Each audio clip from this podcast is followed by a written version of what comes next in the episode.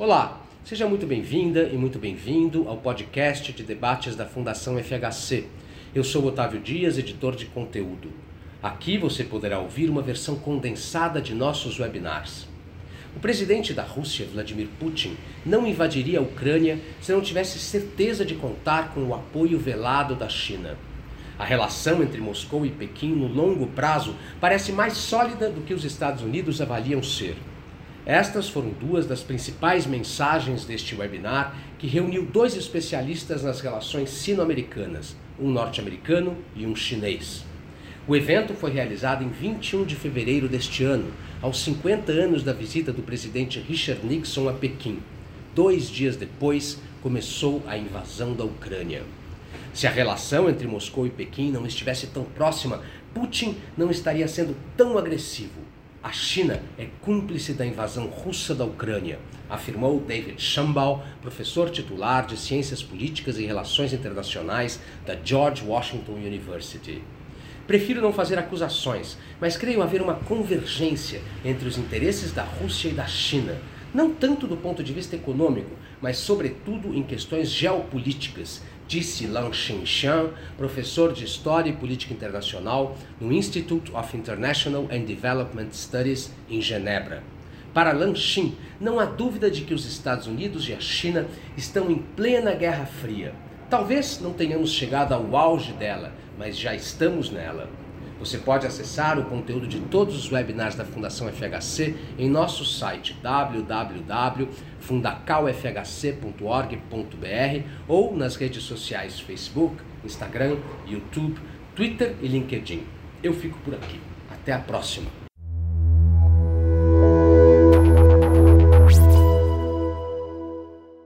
It's a pleasure to organize this event together with Fundação Fernando Henrique Cardoso. And, uh, and as Sergio said, it's a very timely discussion.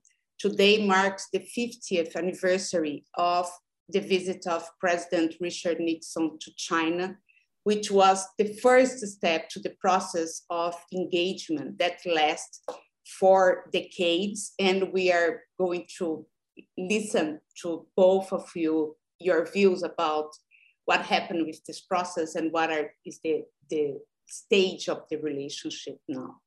And I think we are going to start with brief opening remarks from David and Lanxin. And then we begin a, a Q&A session, me and Sergio, and then we open to questions from the audience. We ask you to please send your questions to the Q&A uh, tool. Thank you very much, Claudia and Sergio, very much for the invitation uh, and the introduction. Um, it's nice to be back uh, in Sao Paulo, even virtually. um, but it's I've had a number of um, previous uh, visits to the F Fernando Henrique, Henrique Cardoso Fundação and the co-sponsor, the China-Brazil uh, Business Council. So um, this is not my first time. Um, I've enjoyed every one of them previously, I have to say. I remember them vividly and look forward to future visits uh, in person, not, not virtually. Hopefully we're coming to an end of this uh, pandemic, but and we'll be able to travel again. And I'd love to love to get back to Rio and Brasilia and Sao Paulo again. Um, so I want to keep my uh, opening comments brief um, as we have a lot of time. We want to leave as much time as possible for for discussion and the very good uh, questions that Claudia has, has prepared for us. Um, and I very much look forward to the conversation that Lan Xin, who's also a longtime friend and colleague of many decades, um, and I will have uh, today. But uh, thanks, Claudia, for mentioning the ironic fact that today literally is the 50th anniversary of President Nixon's arrival uh, in Beijing that, of course, opened um, not just US-China relations, but in many ways helped to open China's uh, reemergence into the international community. It's hard to believe that half a century has passed. I remember myself, I was 19 years old and I, like many Americans, watched it on uh, live television and we were just fascinated. It was our first visual glimpse inside the People's Republic of China after the ping pong uh, delegation, which had gone a few months previous. Um, so I had very vivid, I very vivid memories of that. And to some extent, it helped uh, pique my curiosity about China and it helped to uh, sort of lead me into uh, Chinese and Asian studies. I was just beginning my university years and as a result of that, and then a subsequent uh, gap year, I guess we call it, where I traveled to Asia, um, I decided to focus my career on Chinese studies. So here I am half a century later. Um, but, you know, looking back on the Nixon visit and the time that has elapsed since 50 years, um, if there's been one distinguishing characteristic of, of US-China relations uh, during this long period of time, it's one of fluctuation. The relationship has been anything but steady. It has not been steady. It has been highly fluctuant over 50 years. Um, it has fluctuated from amity to enmity, from cooperation to competition, from friendship to hostility, from trust to deep suspicions, from shared interests to divergent interests, from lack of connections between our two societies to quite deep interactions among our peoples, and even to partial uh, decoupling. So, you know, um, both sides have gone through cycles, you might say, of attraction uh, and curiosity about the other. And that has given way to other cycles of suspicions and disillusionment. Right now, we are in a period of suspicions and disillusionment. Um, but we've seen these uh, cycles before, they're repetitive. And so no, no, cycle, either the, the more cooperative, friendly one or the more suspicious, competitive one is permanent. Uh, as I say, the characteristic over five decades has been fluctuation. So we should not assume necessarily that the current period of which I'm going to discuss in a second is uh, necessarily permanent, um, but it does have some uh, features that I think we have to take very seriously. So generally speaking, while the relationship has definitely grown in almost all respects, uh, nonetheless, 50 years later, we find ourselves at the lowest, probably the lowest point ever in those 50 years, with the one exception of the post-Tiananmen massacre period from 1989 to 92. Three-year period was really very, very stressed. We're not, in my view, uh, at that point today, um, but uh, we are at the lowest point uh, that we've been uh, certainly since then, since 1989 to 92. Today, if you look at public opinion polls in this country, 89% of the American people now see China as either a rival or an enemy. And while we don't have similar, uh, you know, empirical polling in China, um, it is clear from uh, social media, from official media, uh, from Weibo and other sources that the Chinese people are equi equally suspicious, if not hostile, to the United States as well. So you have a parallel, you might say, very negative set of mutual perceptions of the other.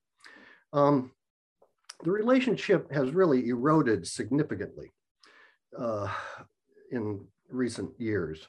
It's not broken completely, um, and I don't think we should consider it to be, but it is extremely stressed and it is fractured. In virtually every sector that one examines, you find differences, deep differences in politics and political systems, in ideologies, in commercial behavior, in human rights, in academic exchanges, in what's now called influence operations, in technology and innovation, in the military and security domain, uh, concerning Hong Kong, Taiwan, Tibet, Xinjiang, uh, the broad Indo-Pacific region, even and other regions. Uh, competition between the United States and China is intensified in Europe, and it is intensified here in, in South America, in the Western Hemisphere. So um, competition is the term that, at least here in, in Washington, the United States, we are using to define the relationship, comprehensive competition. across all of these domains that I just mentioned.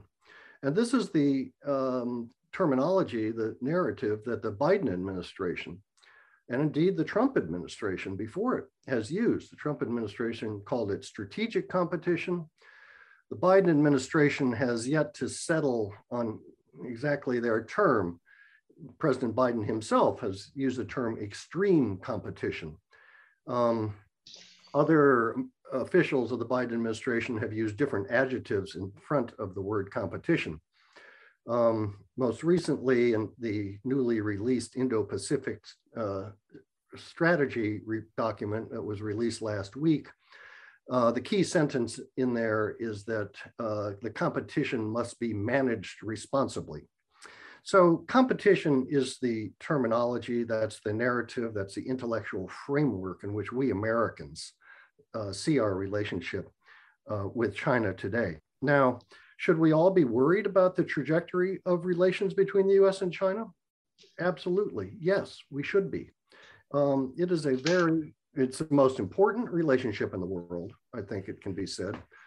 Um, and uh, it is, as I say, a very stress relationship, and it's having collateral uh, impacts on many, many other countries, including Brazil and uh, those in the in this hemisphere. So um, it is really the over the overriding geostrategic feature of international affairs in the world today. It's the new normal. The competition is deep, it's systemic, and it's not going to change it's indefinite. So get used to it, everybody. If you know, if you think that we're going to get back to a world of, of harmonious cooperation between Beijing and Washington, uh, I would be, I would caution you to not expect that. That's not going to happen. Um, but having said that, you know what? This competition has to be managed. It has to be uh, managed, as the Biden administration says in its new Indo-Pacific policy document, has to be managed responsibly we have to be adults. Beijing and Washington have to be adults and manage a uh, very fractured relationship. I, I, like to call it a, a broken marriage, but one where divorce is not an option. Okay. Um, you got to learn to get along with and live with the partner and you, because you can't just decide that well we've had a nice marriage and we're going to go our own separate ways now you know, we can't go into counseling. There is no counseling for big countries like this. You can't separate. The United States and China are joined together and um, will remain so. So they have to learn to live with and manage and compartmentalize uh, their frictions and work on areas of cooperation that do exist, non-proliferation, climate change, a few others, but not many The list of things where we disagree is long. The list of things where we agree is very short. But we need to erect a number of guardrails and buffers, we would say in English, to bound the competition. I'm in favor of one kind of containment, to contain the competition so that it does not bleed into a fully adversarial relationship. Um, because a fully adversarial relationship will be really destabilizing and can actually lead to war between the two countries. And we don't need that. Nobody needs that. So we have to be adults and we have to learn how to manage a very stressed, broken uh, relationship. So I wish I could be more optimistic 50 years after President Nixon arrived in China. There was so much anticipation and, and positivity and expectations of the um, US China relationship then. And we've gone, as I say, through a very fluctuant five decades. And here we are, we find ourselves 50 years later in a pretty bad place, I have to say. So um, that's just my opening comments. Uh, I wish I could be more optimistic, but I'll stop there and we can we can probe these uh, topics more in the uh, question and answer period. Thank you. Thank you. Thank you so much, David. Now it's your turn, Lanxin. The floor is yours. Your mic is off. Now it's on. Okay, yes. Thank you very much. Uh, I really uh, appreciate what David said. Well, I agree with him in general. Uh, that is to say, uh, the situation is severe. Uh, we haven't seen that uh, for a long time. I must say, being a a student in the United States uh, for quite many years and also work in the States, I used to think I would never see this day.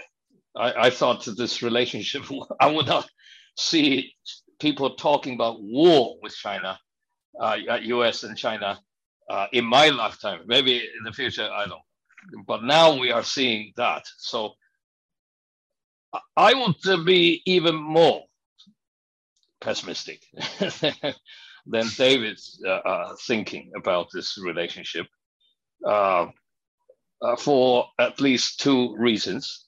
One is that the way uh, of communication is pretty much broken.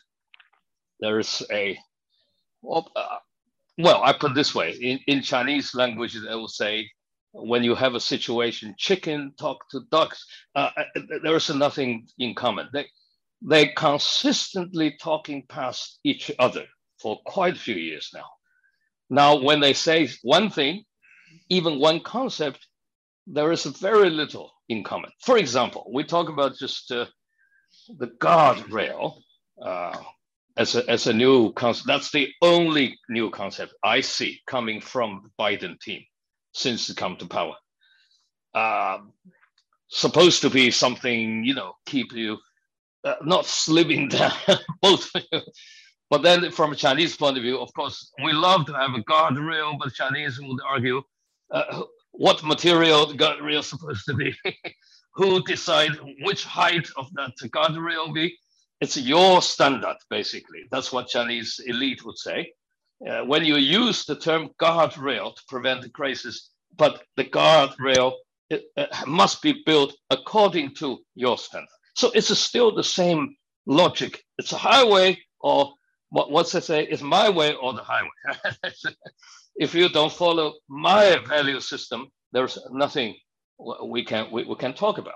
So Chinese so far, that's my sense about including the military, has very little real enthusiasm uh, on that uh, concept of guardrail. Now, having said that, I'm not saying they are not interested in military to military conversation. That's another issue here. Uh, but uh, just the standard. How do we uh, determine? Okay, because once once you do this according to the U.S. value system, what they say is the rules on the road, uh, or universal value, to put it another way. Uh, there is very little they can talk okay, these days. The second thing also relate to this uh, value issue is that uh, probably I'm a historian. Uh, basically, I'm writing a lot of books which is about history. I wrote a book on Boxer Rebellion and many others. My historical sense is this: maybe this is a historic moment when Chinese began to realize. Uh, 400 years, if, if you're not uh, more than that, uh, of uh, Western or the European civilization-led hegemonic uh, uh, rule is about to be over. Okay, this is the this is uh, not just the issue of pure power, uh, because power question is an obsession for mainly Anglo-Saxon world in particular. They love this thing. Uh, they, they, use the mechanical calculations about uh, rise and fall great powers. Remember, this is the tradition starting with Edward Gibbon well, followed by many others in, in English language world, they love to talk about rise and fall of great powers. But that's not the case here. It's not just a pure power issue. It is a question of ideology, value system.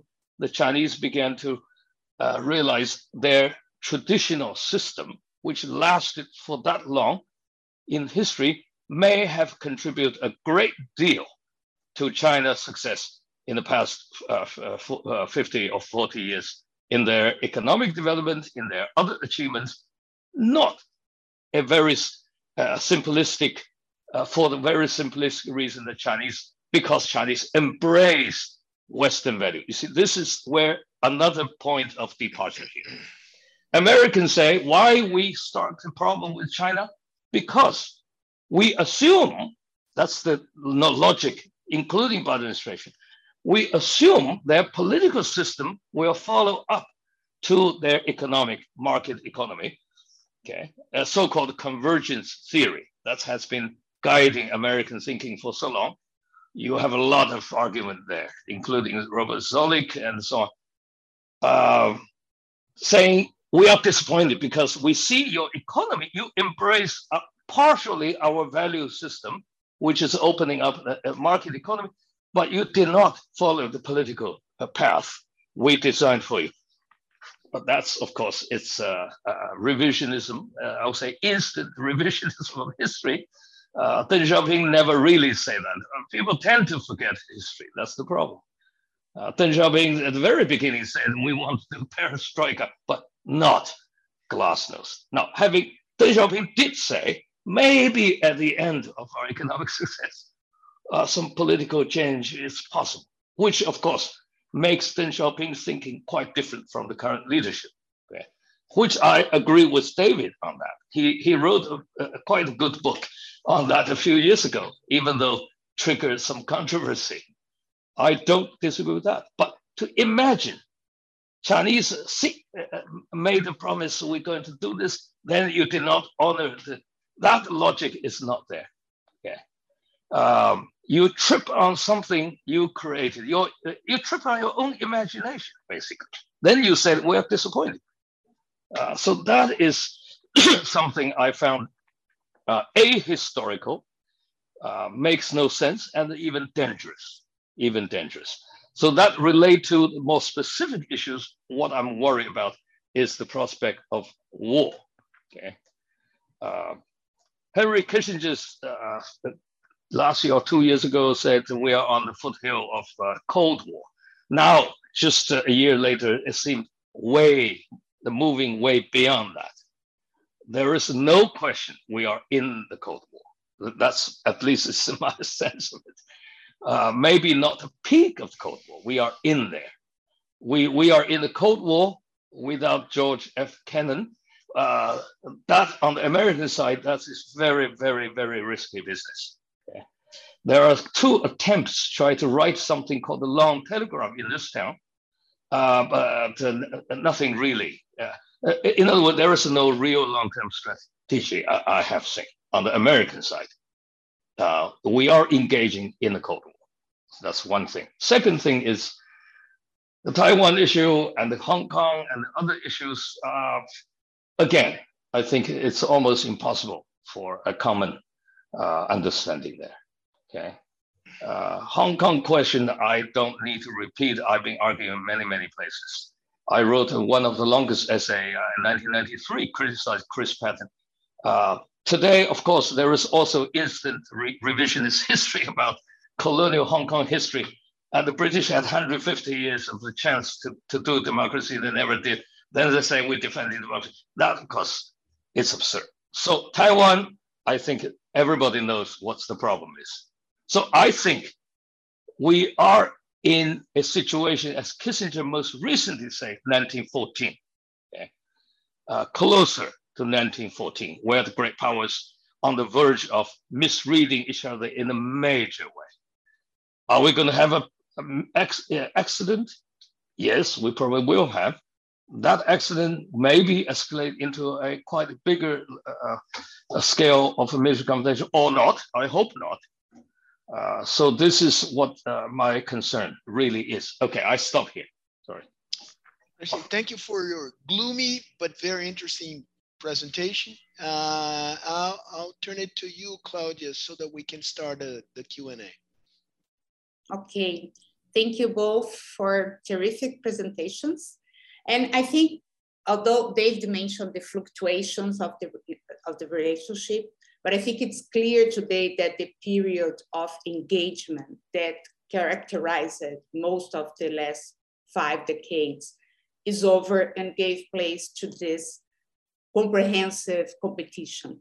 And in the United States, especially on the right wing of the political spectrum, there is criticism towards the policy of engagement. China is today the second largest economy in the world and they attribute this fact in great deal to the policy of uh, engagement.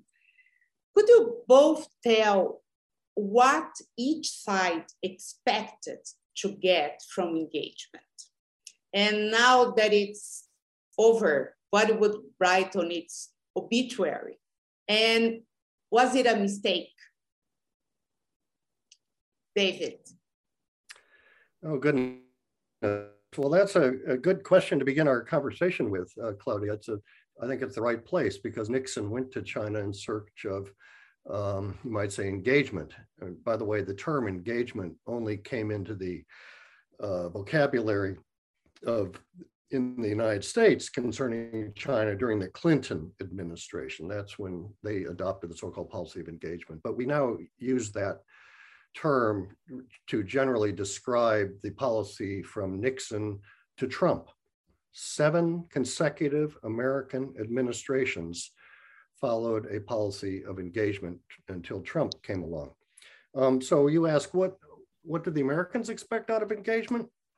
Uh, two or three things I'd say. Um, first was, uh, and you can go back Nixon's own essay in the magazine Foreign Affairs in 1967.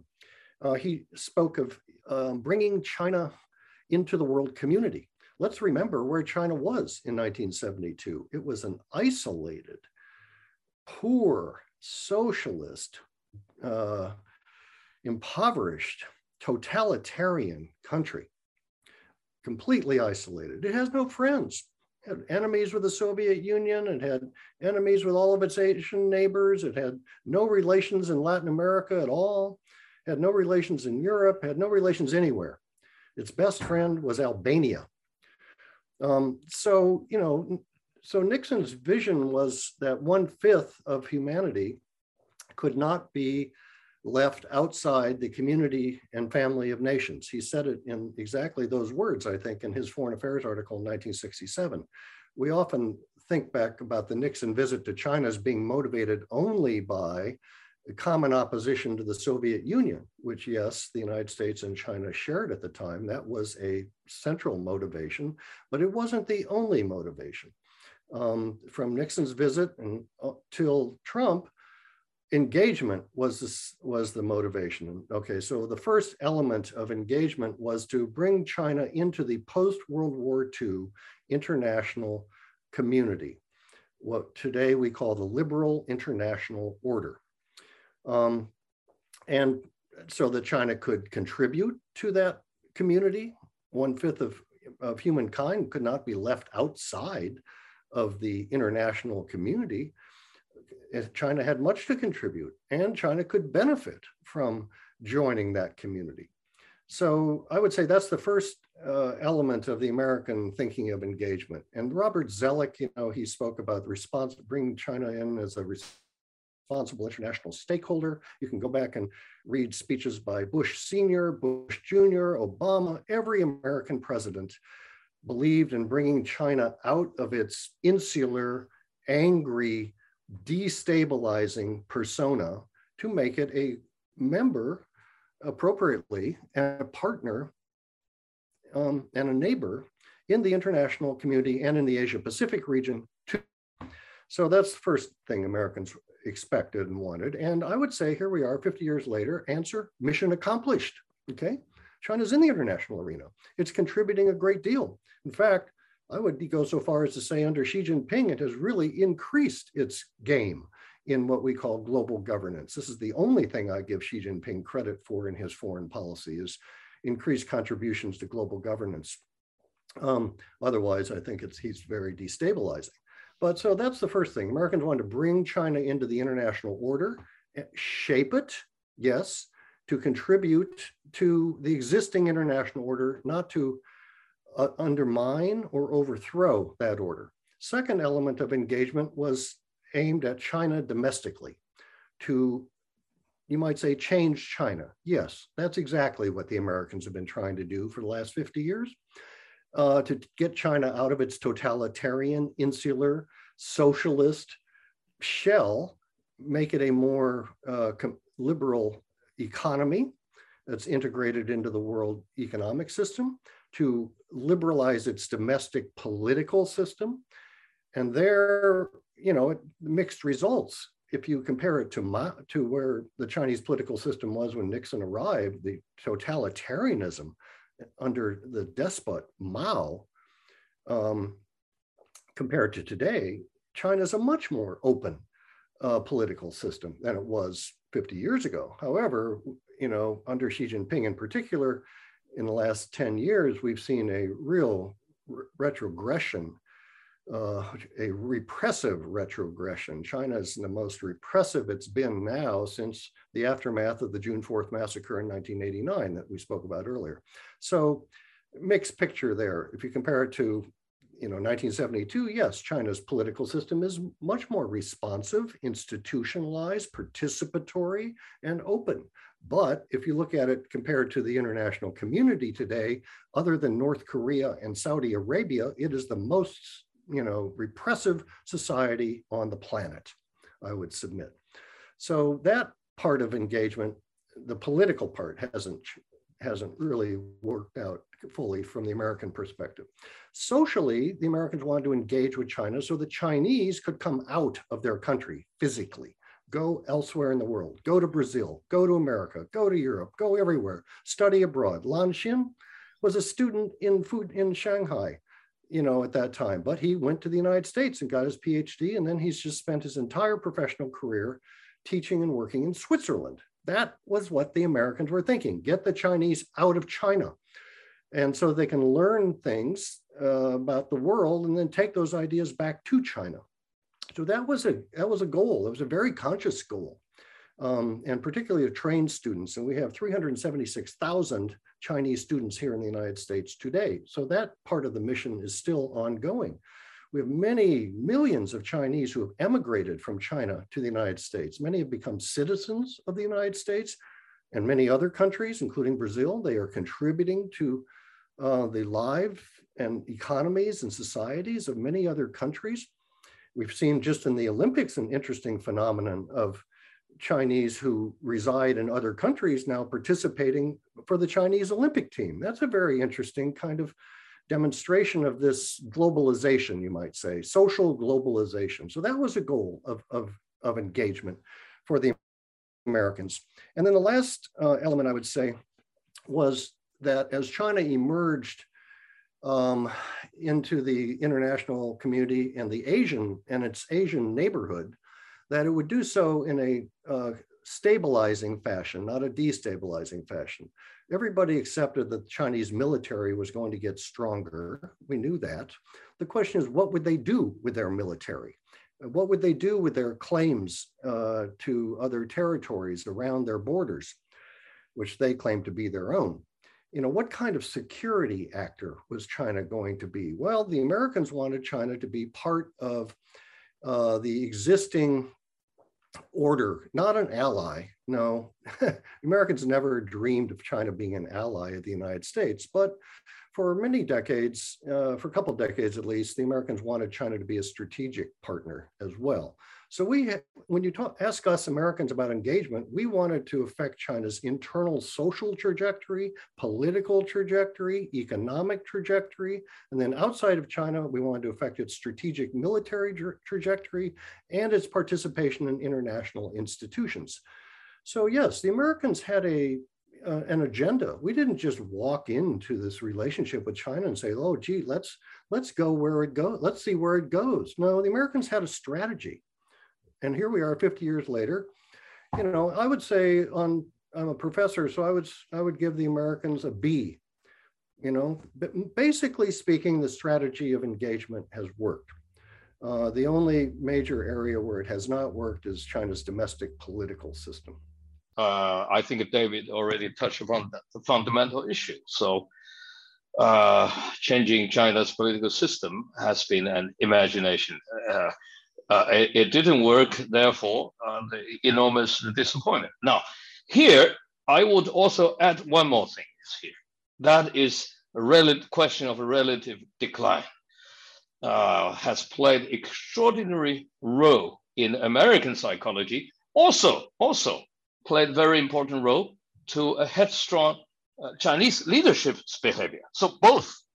Now, the question is this: the Biden administration, uh, I mean, starting with Trump, but Biden administration in particular, seem to have some kind of obsession with the question of decline to the extent that uh, that making Chinese uh, leader feel they are even more powerful than they really are.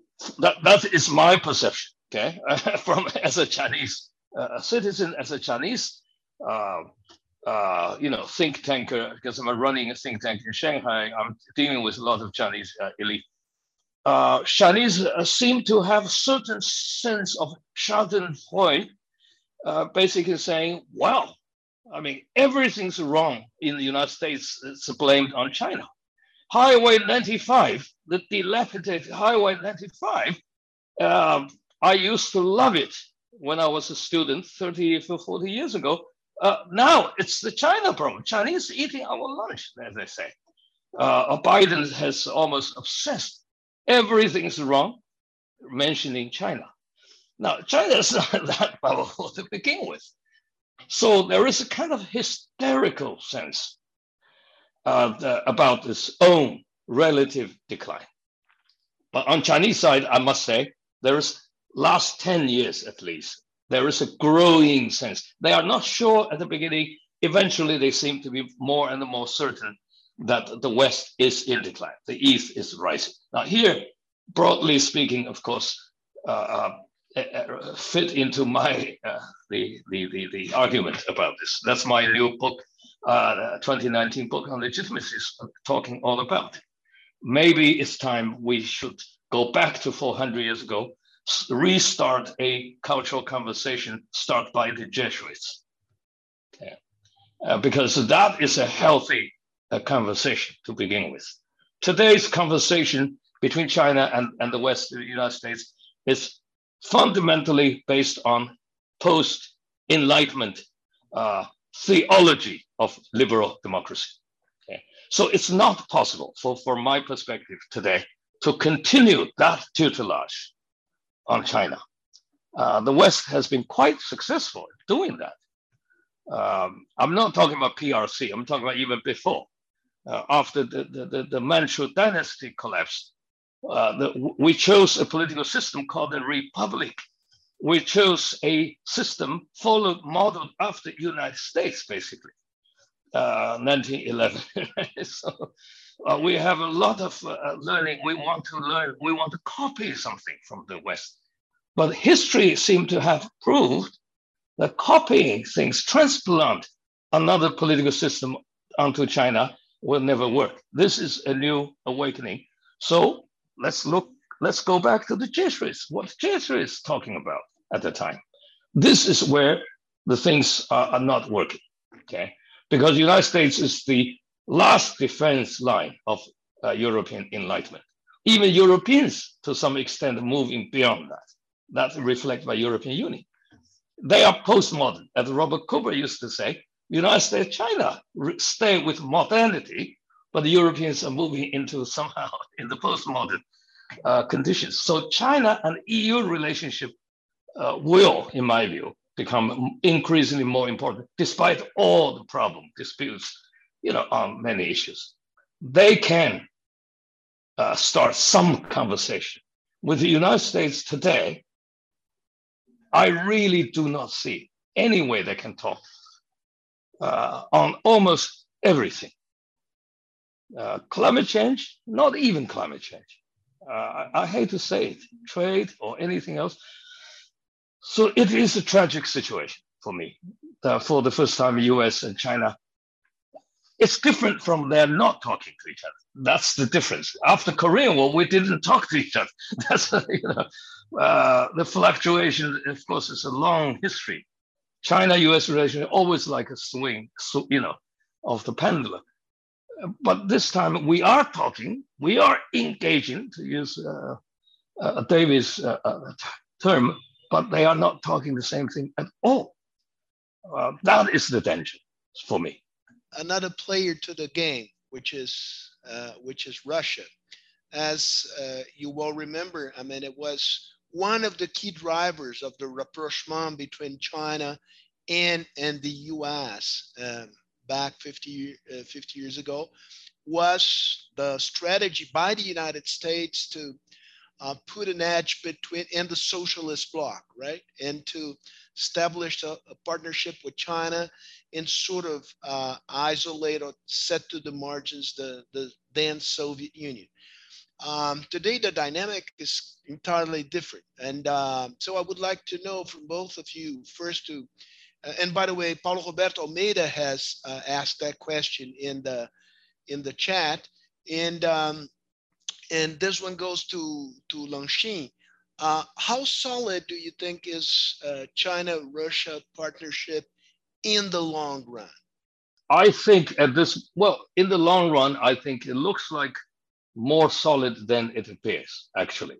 Uh, I used to be the skeptic uh, about this relationship, uh, but the last, uh, I would say, five years, with my uh, deeper engagement with the Russian side, uh, I, am a regular, I'm a council member for Valdai Club, so I'm go to see Putin twice a year, listen to him in private. At many chances, I talk to Russian elite I increasingly began to realize that the relationship is far more solid than appears for very simple reason. Uh, actually, it's not even complicated reason. The only superpower left in the world managed to alienate both at the same time. Um, you're talking about the, historically, I always say when I give lecture to the Russians, I say Sino-Russian relationship as at the peak Okay, then I would add, since Catherine the Great. Now Russians understood my uh, joke here uh, because they never get along throughout history. Uh, we even have alliance now. David talk about alliance. We we do have alliance with the Russians in the 50s. We end up war. That's you can see how Chinese cannot deal with alliance, or Chinese can. Uh, in the West, alliance is considered asset. the Chinese think it's a liability to begin with. Uh, you have to manage alliance. Uh, bilateral is difficult enough, not to mention multilateral. Think about US, Japan, and the South Korea. So that's another issue here. The issue is there will be no chance of alliance, but there will be a very strong convergence of the national interests with each other, not just economic side. Economic side is clear. It's always compatible relationship. Okay. They sell things we need badly. We sell things they, they need, they need badly. Uh, except Russians unhappy. They don't like this concept of compatibility of trade because they sell raw materials and weapons mostly. We sell manufactured, you know, products which makes them look bad. You know, um, but uh, in the geopolitical terms, as long as the current Cold War situation between both Russia, maybe even one with Russia, uh, continues, or with China, the Taiwan issue, and everything else, uh, the relationship is on much, much solid ground, but will never be an alliance. They don't need alliance. Militarily, what they need to do is only to match, as they say, CSTO and the Shanghai Cooperation Organization. That's the new idea. The Russians tossed out uh, some years ago Chinese, even that uh, hesitating with the, you know, the Russian uh, arrangement, the security arrangement in the former Soviet Republic to somehow militarily linking with uh, Shanghai Cooperation Organization. That's the most recent idea. We can see the, the, the Kazakhstan, uh, the recent development. Many in the West believe that Russia and China will have a crack over that. That is fundamental uh, misreading of the situation. On Kazakhstan, they are actually compatible. Let Russian take care of the security issue. Chinese focus on economy. There is no crack. Okay, I stop here. Uh, your turn. What's your what's your take on that? Um, to be more specific, is the U.S. ready to deal with this with this challenge? And do you agree with what Lanxin has said uh, at the beginning there we are already in Cold War territory? Well, uh, I don't think it's a full it's a full Cold War 2.0 yet. I would call it a 1.5 Cold War. Um, but while we're talking about the Cold War analogies, um, I would encourage both the US and China uh, to re-examine the uh, Cold War toolkit, you might say. Cold War was certainly a, confrontational um, situation between the West and, and uh, the Soviet, former Soviet Union, but uh, please recall the phase of detente, okay? Um, you know, we talked at the beginning about, or I did, about guardrails and buffers, and Lanxin said there's no guardrails and buffers. Well, in the US-China relationship today, I would suggest uh, that we need to kind of revisit what the uh, West Europeans and, and the Americans did with the former Soviet Union, with the uh, CSCE, the Conference on Security Cooperation in Europe, with the Helsinki Act, with the Ostpolitik strategy of, of, of Germany, of um, a number of, of uh, confidence building measures, we would call them, conflict de-escalation measures, crisis management measures. There's a whole toolkit of things that the Americans uh, uh, and NATO um, had with the former Warsaw Pact and Soviet Union. I think it's worth opening that toolkit again. Uh, and that's what I had in mind when I was suggesting uh, at the beginning that um, we need to learn how to contain this, uh, these frictions between the US and China. We don't have what's really concerning and um, really worrying is we don't have those mechanisms in place. So an antagonistic relationship could slide into an adversarial relationship. Um, and a war is not, you know, completely unimaginable because we don't have mechanisms to prevent that. You know, pre-notification of exercises, all kinds of military uh, confidence building measures they're called uh, could be agreed between the two sides. But for some reason, and the Americans have been proposing those to the Chinese now since the Obama administration. This is not new. And the Chinese side repeatedly refuses to even have a discussion about these things. They're suspicious for some reason. Well, I don't know, but um, I would encourage us to look back at Cold War 1.0 and look at some of the stabilizing mechanisms that we were able to put in place then to keep the world from, um, from disaster. As for current China-Russia relations, I agree with Lanxin that uh, they're very close. They're the closest they've ever been. Both uh, Putin and Xi Jinping say that publicly. Um, do the are the Americans prepared for that? That was your question, Sergio. I don't think the Americans are prepared for it. I don't think the Americans have really been focused on it.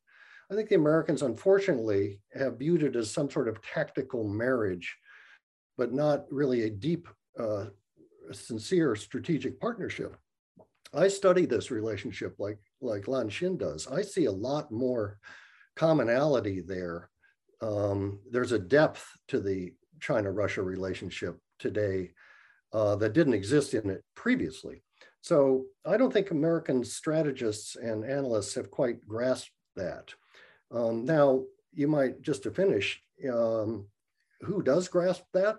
Vladimir Putin grasps that. Let me submit, would he be undertaking the incredibly aggressive moves towards Ukraine that he is taking today if he didn't think that China had his back? What if he was a little unclear about China's position?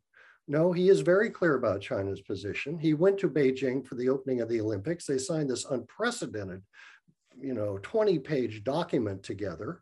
Then he ups his pressure on Ukraine and we don't know where that's going to go. We just saw the, you know, his statements today about the two so-called independent states. If he's going to invade, my point is, if this China-Russia relationship were not as close as it actually is, he might not be pressuring Ukraine in the way he is. So China is complicit in Russian aggression towards Ukraine, in my view. It's it's your turn, or maybe we would like to uh, go to the next question. Lanxin's reaction to the the final statement. Oh, okay. Uh, uh, well, uh, I can. Well, I I, I wouldn't make any uh, accusations or in any way uh, because remember uh, Wang Yi at um, Foreign Minister Wang Yi at uh, at the Munich conference. Um, he said two things. One is uh, sovereignty is important. You know, China always uh, uh, supports sovereignty, but he also repeats what uh, Xi Jinping and Putin said: NATO enlargement, NATO expansion is the problem. Okay, somehow Western press spin that story into the first part. They don't want to hear the, the, the cost. And you see, what's the reason for that? That is where Chinese are sympathetic with Putin. For sure, I have no doubt. You can say there is a Taiwan all over it, uh, written all over this here. We're talking about this. even though Taiwan is not a sovereign state, nobody really considered Taiwan, you know, as a sovereign state and so on. But that is very clear to the Chinese that NATO expansion. Remember, don't forget another side of NATO. So NATO, the last few years, become super active in criticizing China as well. Don't forget that part as well. China did not have a NATO problem for a long, long time. I, I can't give you one thing. You know, when I was a science student, I was the only one kicked out of NATO headquarters. Remember, in Europe, Bologna Center, we have Bologna Center. We had an organized student visit to NATO headquarters and Brussels, you know, the European uh, Commission and so on. I was the only one kicked out because the Chinese citizen. I was so totally embarrassed just at the door. They didn't say it at the door. And later on, I was invited to give a regular lecture at the NATO Defense College when I was in Geneva. I thought we don't have a NATO problem at all.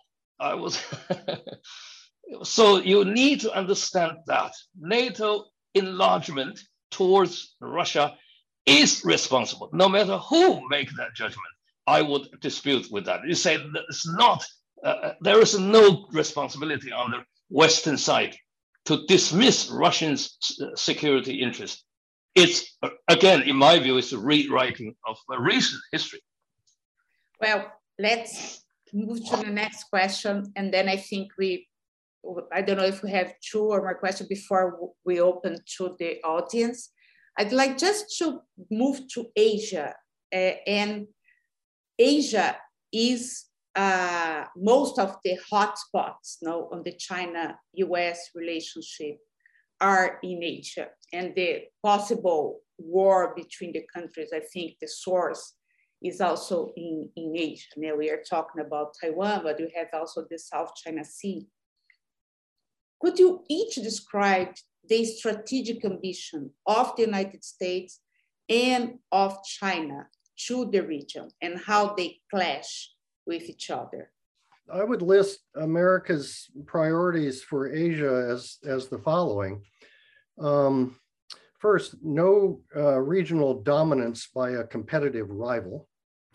Uh, second, sustaining and strengthening the post-World War II security architecture, which is based on the five alliances the United States has in the region, plus a number of non-allied but very close strategic partnerships, by which I mean Vietnam, India, and Singapore, in addition to the five allies, Japan, South Korea, Australia, um, Philippines, and Thailand. So sustaining that, arc, we call it an architecture, freedom of navigation and respect for the UN law of the sea, a strong and unified ASEAN, Association for Southeast Asian Nations, a regionally engaged Japan and South Korea, um, uh, as well as Australia and India. Um, in other words, we want these five, these, these four countries, sorry, South Korea, Japan, Australia, India, to become really strong regional actors in their own right.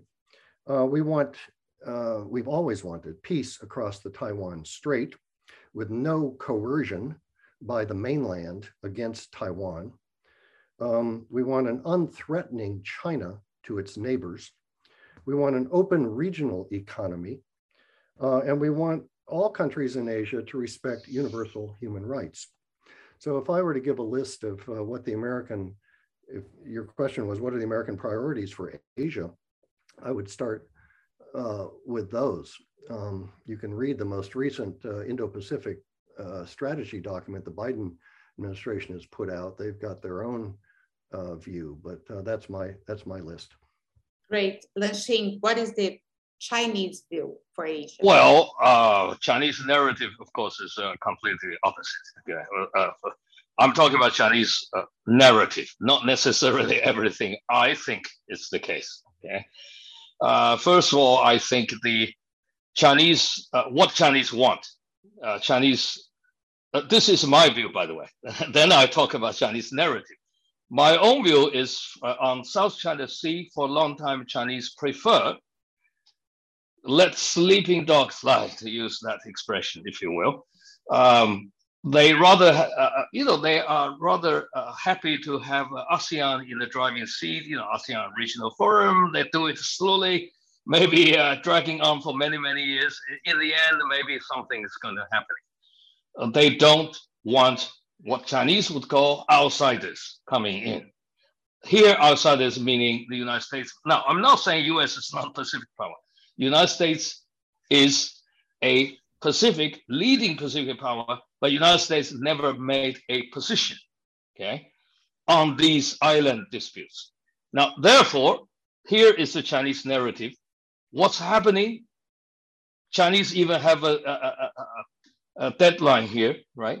What is the turning point of this drastic change of Chinese policy? They would put that date April uh, 2010 because that's the Hanoi uh, uh, Foreign Minister Conference. At that conference, as you recall, Hillary Clinton uh, somehow, uh, well, say secretly rallied some ASEAN members, launched a, a, major attack on China on these things. Chinese, of course, also lose lost temper. I believe uh, Mr. Yang Jiechi certainly are undiplomatic in that case, if not as uh, irritated as in uh, Alaska, but it's uh, certainly uh, in that uh, category of anger. Okay, especially criticize Singapore. Now, but the point is not Chinese attitude itself. It's a mistake, in my view, diplomatic mistake doing that. Yeah, uh, out, outburst. But the, the, the, the point is this. The point is, since Nixon Kissinger time, there's usually when the United States uh, doing some China, major policy changes relating to China. Okay, there is a kind of tacit understanding. They somehow will indicate the Chinese beforehand. That's the normal, uh, at least what Chinese understood to be a kind of tacit thing. It's not legal or anything, but that one is designed as a Pearl Harbor of diplomacy from a Chinese point of view. Okay, it's a secret diplomacy um, and then Chinese was uh, taken completely uh, by surprise, and they began to think United States is going to take a fully uh, designed uh, uh, uh, strategy of using using the Southeast Asian issue as a broader con- containment strategy, which at that time it is called pivot to Asia. Chinese have it, they are not sure pivot to Asia is part of is a containment strategy or not. But since that time, it's become very clear that is a containment, including military containment. Did the Chinese overreact? My that's my view. Yes, eventually they overreacted to a lot of other things, um, artificial islands and so on, uh, which uh, seems to me make not too much strategic sense uh, in that area. Uh, there are many other issues but they were, they were unsettled. They were put in a position they believe they were cheated on. Okay. So, here, the issue about freedom of navigation. I always uh, debate with American colleagues. Uh, every time Americans say we want to protect freedom of navigation of that sea lane, uh, don't forget this is a life bloodline of Chinese economic activities outside world. There is absolutely no possibility or motivation uh, on Chinese side actually somehow to block that uh, uh, uh South China Sea, that sea lane all the way into Strait of Malacca. Unthinkable. I never heard anyone including our Navy people, uh, my admiral friends, uh, ever even think about uh, we should cut our own bloodline uh, uh, just uh, for the, some crazy reasons, just doing that. So it's not an issue of freedom of navigation, no matter what you define. We are already interspersing questions coming from the public with questions that are were written by by Claudia. But before we move to the to the last question that would will land us in, in Latin America, let me ask you both. Um, you, especially Lanxin, you you've described um, a pretty gloomy situation, right? Uh, U.S. and and in in in China talking past each other. The U.S. having hysterical reaction uh, to the to the prospect of being a declining a declining partner. My question to both of you: What can change that? Right. For instance, um, Enrique Moraes, uh, who is someone who is attending the meeting, watching us um, talking here, asked about the, the role that corporations can play in the US in terms of uh, opening up uh, channels of communications, changing uh, government position and so on and so forth. Lanxin, it's more difficult to see things in in China, right? For for obvious reasons, uh, the U.S. for all its defects is much more transparent country than than China. But what do you see as an insider that might change the tone of the conversation between the two the two giants? Oh, uh, at this moment, it's almost impossible. I, I, I, before I talk about China, I'm getting, I'm getting worried, Lanxin. No, no, I'm uh, well. I couldn't sleep. I, I couldn't sleep. I lost a lot of sleep since I came to this town, for one reason, because I'm in this town. I began to realize. I began to realize uh, China policy. What everybody's talking about, or even congressional people talk to me, or politicians talk to me. They always say China has to be careful because we have bipartisan consensus. Now, they use it as a kind of rhetorical leverage, try to convey the message to China if you don't take this seriously, you will be in bigger trouble. Now, that is, doesn't sell. I, I put this for a very simple reason. Because United States, for the first time since the Civil War, uh, is on the verge of a major, major domestic split. China issue it's the only issue, if, if I'm not wrong, major issue, I'm talking not small issue, major issue that enjoys bipartisan consensus, meaning American politics in the it's in a real desperate situation here. Now, if you imagine Chinese leadership in Beijing did not see that, uh, it's total it's a total mistake. Uh, are we going to wait until the uh, the midterm election? If I were Xi Jinping or Xi Jinping advisor, I would say the same thing to them. Why should we have a serious dialogue where it's meaningless because everybody's uh, imprisoned by their own domestic politics? China, too, by the way. China is the same situation because they fanned up nationalism the last few years. As you know, something called wolf warrior diplomacy. I was on record being the leading critic David knows I have this long critique of wolf warrior style of diplomacy. I think it's stupid, makes no sense. It makes Chinese image even worse. But but the point is that they are in trouble. Leadership also imprisoned by something they unleash, which is uh, extreme version nationalism. Look at the newspaper called Global Times uh, in China. Okay. Um, I was a major contributor in the past as a columnist. I wrote, I wrote probably more than 100 pieces for them. I'm the only academic, by the way, who are designated, they call it special columnist for them. I decided to quit because it's enough is enough. Uh, I, I, publicly call it Stürmer. Sorry to say, I call editor in chief Mr. Hu. Now, Stürmer is the uh, uh tabloid in the 1930s in Germany, uh, edited by, by somebody called Julius Streicher.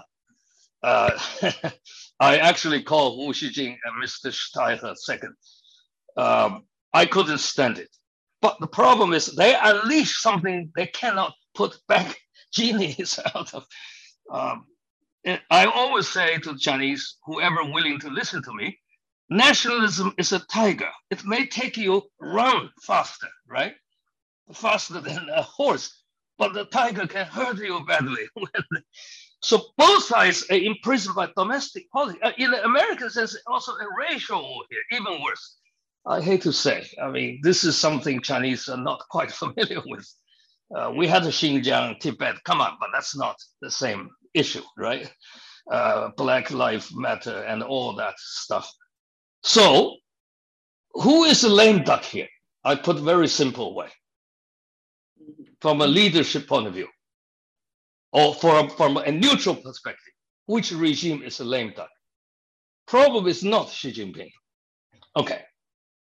Okay, we are. Well, your your take, your your take, David. I mean, I think you are entitled to to make your observations about the internal dynamics of the Chinese elite, since Lanxin has made comments on uh, Republican Democratic dynamics inside domestic uh, US politics?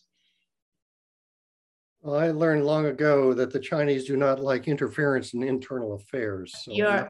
I'm not going to comment on Chinese domestic politics. Um, but I will make two observations on what Lanxin just said. One, I uh, completely agree with him about, and that is the tiger, if you will, of Chinese nationalism um, it's very dangerous. It's out of control, and it's um, can lead the country uh, into a number of uh, very difficult situations with many countries, not just the United States, but with its neighbors in Asia. I think this is a variable. It may be out of control of the regime too, as Lanxin suggests they've created a Frankenstein, the regime has, with Chinese nationalism. It's an interactive relationship, you know, between the party and, and the public with regard to nationalism, but um, it's very, very concerning. And it's driving more than wolf warrior public diplomacy. Um, so, you know, I, am concerned about that. So he and I share share that view. I would echo his uh, his worries. Um, I don't echo echo his concerns about American decline. Um, so I've been studying Chinese perceptions of the United States for over four decades. I wrote my PhD dissertation more than 40 years ago on Chinese perceptions of America. They were predicting American decline then, and they have never stopped predicting American decline. Um, yes, the Americans are having some real difficulties at present and in recent years. Um, I'm not sure I would use the word decline necessarily uh, to describe them. There are real serious difficulties. We're grappling with them, um, it, you know, in many different spheres. We don't have time to go into all those spheres, but I would just uh, say that the United States is not collapsed at all, and it's not going to collapse. It has a tremendous capacity for rejuvenation, uh, innovation, um, and it is still a global superpower in all dimensions. I would not say that China is a global superpower. It is in one dimension, economic. Would, I wrote, you know, a book last time when I first went to Brazil. I was researching my book, China Goes Global, the subtitle of which was The Partial Power. You know, and there are many elements of power. There's military power, there's soft power, there's economic power, there's technological power, there's political power, there's diplomatic power. And I would still argue today that China is a un, uneven um, power. So the United States uh, has its troubles. Uh, we are open to admitting them. We talk about them publicly. We wrestle with them. That's what democracies do. I don't see the Chinese side wrestling with and admitting uh, and coping with the many domestic problems that exist in that country. So I, I find this whole debate you know, about America in decline, the West in decline and the East is rising. I think it's a bunch of nonsense. And I don't think it's very helpful. Well, we could talk about that for hours. I'd like to move, David mentioned Brazil. Uh, right now, I'd like to move closer to home And China is, uh, in the last 20 years, emerged as a crucial trading partner and as a source of investment in Latin America, especially in South America. And in the case of Brazil, uh, last year, 32% of Brazilian exports went to China. And we are in a region of tradition, traditional uh, influence of the United States. We are in the same continent. So what are the risks? And this is a question that was uh, presented also uh, from Marcio Domingues. What are the risks for the countries in the region that depend more and more economically on China if this competition uh, increases, and particularly Brazil. Uh, David. Um, well, I am not an economist, but if I look around the world um, at other countries who are highly economically dependent on China, um, they're not in a very good place. So my uh, suggestion to Brazil and other countries in the Southern Cone is that you diversify um, your portfolio, so to speak. You diversify your trade, you diversify your exports, not just you know northward to the United States, but to Europe and to other Asia Pacific countries and within the Southern Cone. Um, there are real dangers to becoming overly dependent on trade uh, and economic relations more broadly uh, with China. Um, so I'm aware of, of that. I, there's a very interesting article in The Economist this past week about Bolsonaro and about uh, Brazil's relations, um, trade relations and otherwise. Uh, you, you have very poor, as I understand it, the relationship between Brazil and China today is not good under the Bolsonaro government.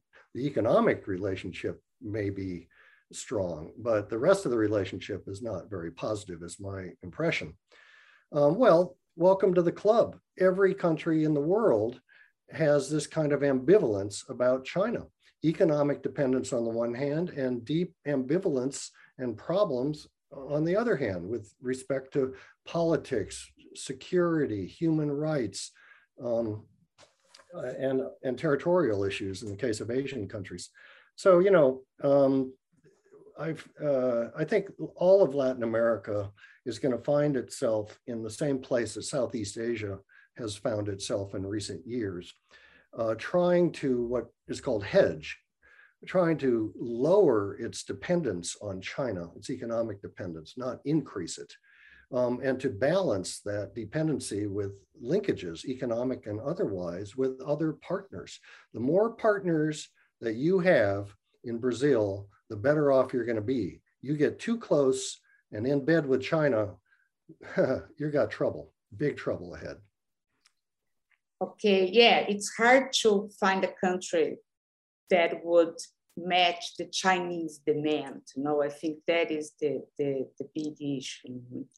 Lanxin, how do you see the risks for the, the countries that are caught in this crossfire? The risks and the, and the opportunities, Lanxin. well, let, let, let me just make one clarification what David said, uh, uh, criticism of uh, decline is. I'm actually a leading author who says Chinese leadership should not bank on decline uh, concept at all. I, I, I, am on record of saying that, especially not bank on that for making policy. That would be stupid. Again, that's I, that uh, we are on same page on that even though I like Paul Kennedy's uh, uh, you know argument about the decline, that's a relative decline. That argument makes some sense, but not absolute thing. Now the question about China Brazil China uh, Latin America relationship. Well, first of all, uh, Latin America for China is something new. You know, I. Uh, uh, I, I, used to say uh, before, maybe less than 20 years ago, Chinese know very little about Brazil. um, the only thing Chinese people uh, grew up reading, like me, is Jorge Amado, which everybody reads Jorge Amado. Nothing else. Okay, but I recall, I recall, I was shocked because uh, when I was a Kissinger chair at the Library of Congress Fernando Henrique is next door to me. We were together. I remember one shock at that time. He told me we were colleagues for a year. He said Brazilians even making a small uh, uh, uh, airplanes or something like that. Uh, I thought that's not possible. I mean, come on, they opened. They're doing the, the Brazilians actually at that time is already quite active in manufacturing uh, with China. So the issue with Brazil is not entirely the question of Chinese buying uh, raw material and uh, uh, you know just selling manufacturing goods. Even though China had a quite a sizable market for automobile, as far as I know, um, and something else. Uh, uh, the relationship so far, so far, if I, if I observe China, uh, a Brazilian trade relationship, investment relationship, so far so good. I, I haven't seen now, depending on which perspective you you you, you look at it. Okay? From American perspective, they're always telling me that um, you know Monroe Doctrine is dead because of China, but you know Monroe Doctrine is dead because of local leaders. Not it's very little to do with China. Uh, American influence, if American influence decline, there uh, uh, has to do with the local leaders uh, accepting the Chinese economic activities. Argentina being a very, very uh, interesting example. Okay, um, look at recent movement between Argentina and and the China.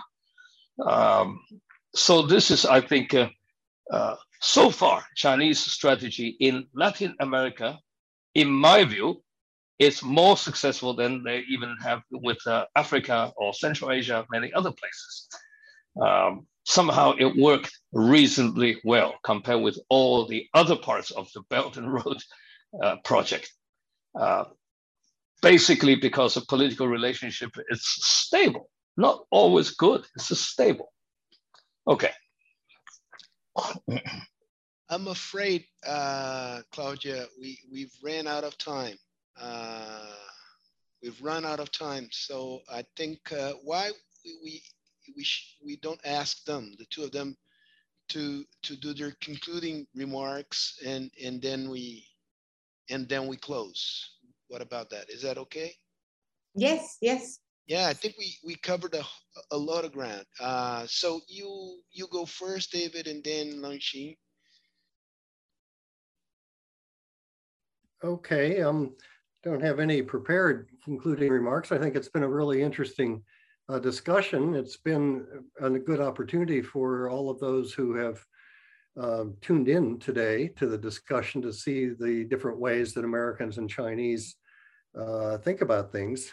I'm a little, I'm not sure how to classify Lanxin. I mean, yes, he's from China, but he's lived outside of China for five decades. So when he speaks on behalf of China, it's a little, I'm a little unclear if he's speaking, you know, on behalf of the Chinese government. He lives in Switzerland. He's now in, in the United States.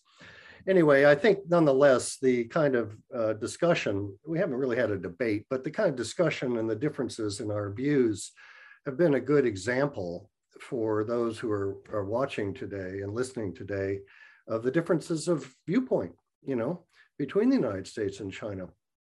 Um, you know, and that's a reality, as I said at the beginning. This is um, this is the new normal um, differences uh, between the US and China. It's going to have collateral uh, impacts on all other countries all over the world, every region of the world, including uh, in the Southern Cone and in South America. Um, so, you know, this is uh, navigating that um, competition between the United States and China is not easy for other countries. I get it. Um, but you know, it's like when you invest in the stock market, the best, uh, you know, best strategy is diversification, right? you hope you pick good stocks, but you need diversification in case some of your stocks don't go so well.